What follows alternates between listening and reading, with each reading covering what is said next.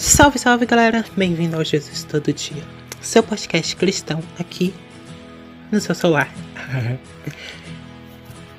foi mal a, de... a gente foi mal a demora de dois meses para aparecer. Dois não, quatro meses para aparecer. Me desculpe de verdade, mas esse assunto eu tinha que contar para vocês que ele é muito top. Então, espero que vocês gostem. Se vocês gostaram, não se esqueçam de indicar os seus amigos. E só. Jesus está vivo.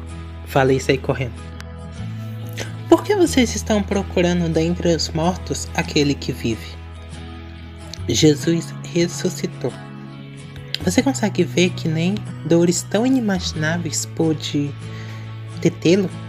Pode ver que nem a morte pôde pará-lo? Ó oh, morte, onde estás? Ela não pôde derrotá-lo. Jesus está vivo. Não há nada fora do seu domínio. Não há nada fora de seu controle. Ele está arrumando as acomodações na casa do Pai e está se manifestando em cada obra de seus filhos na terra. Filhos, não órfãos. Jesus está vivo. Os tempos difíceis só confirmam essa esperança. Chegará o tempo, e não demora, em que o Filho do Homem virá sobre as nuvens, saltando sobre os montes de Jerusalém, e todo olho verá o Filho do Homem em plenitude e glória, para buscar os que há nele. Ouça o que segundo Coríntios diz: Se alguém estiver em Cristo, nova criatura é.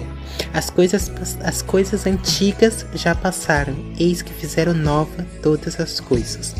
Eu vou te lembrar quem você é em Cristo Jesus. Na cruz fez o maior sacrifício. Em João 15 te chama de escolhido.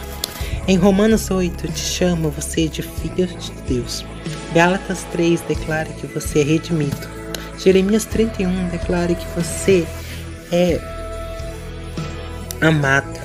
1 João 1 declara que você é perdoado. Romanos 15 te chama de aceito da sua maneira. Isaías 43 te chama de precioso.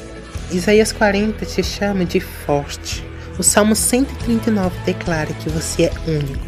Jeremias 29 diz que você foi criado para um propósito.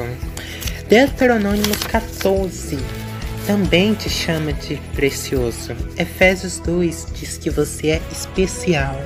1 Pedro 2 te chama você de importante. Salmo 121 declara que você está protegido.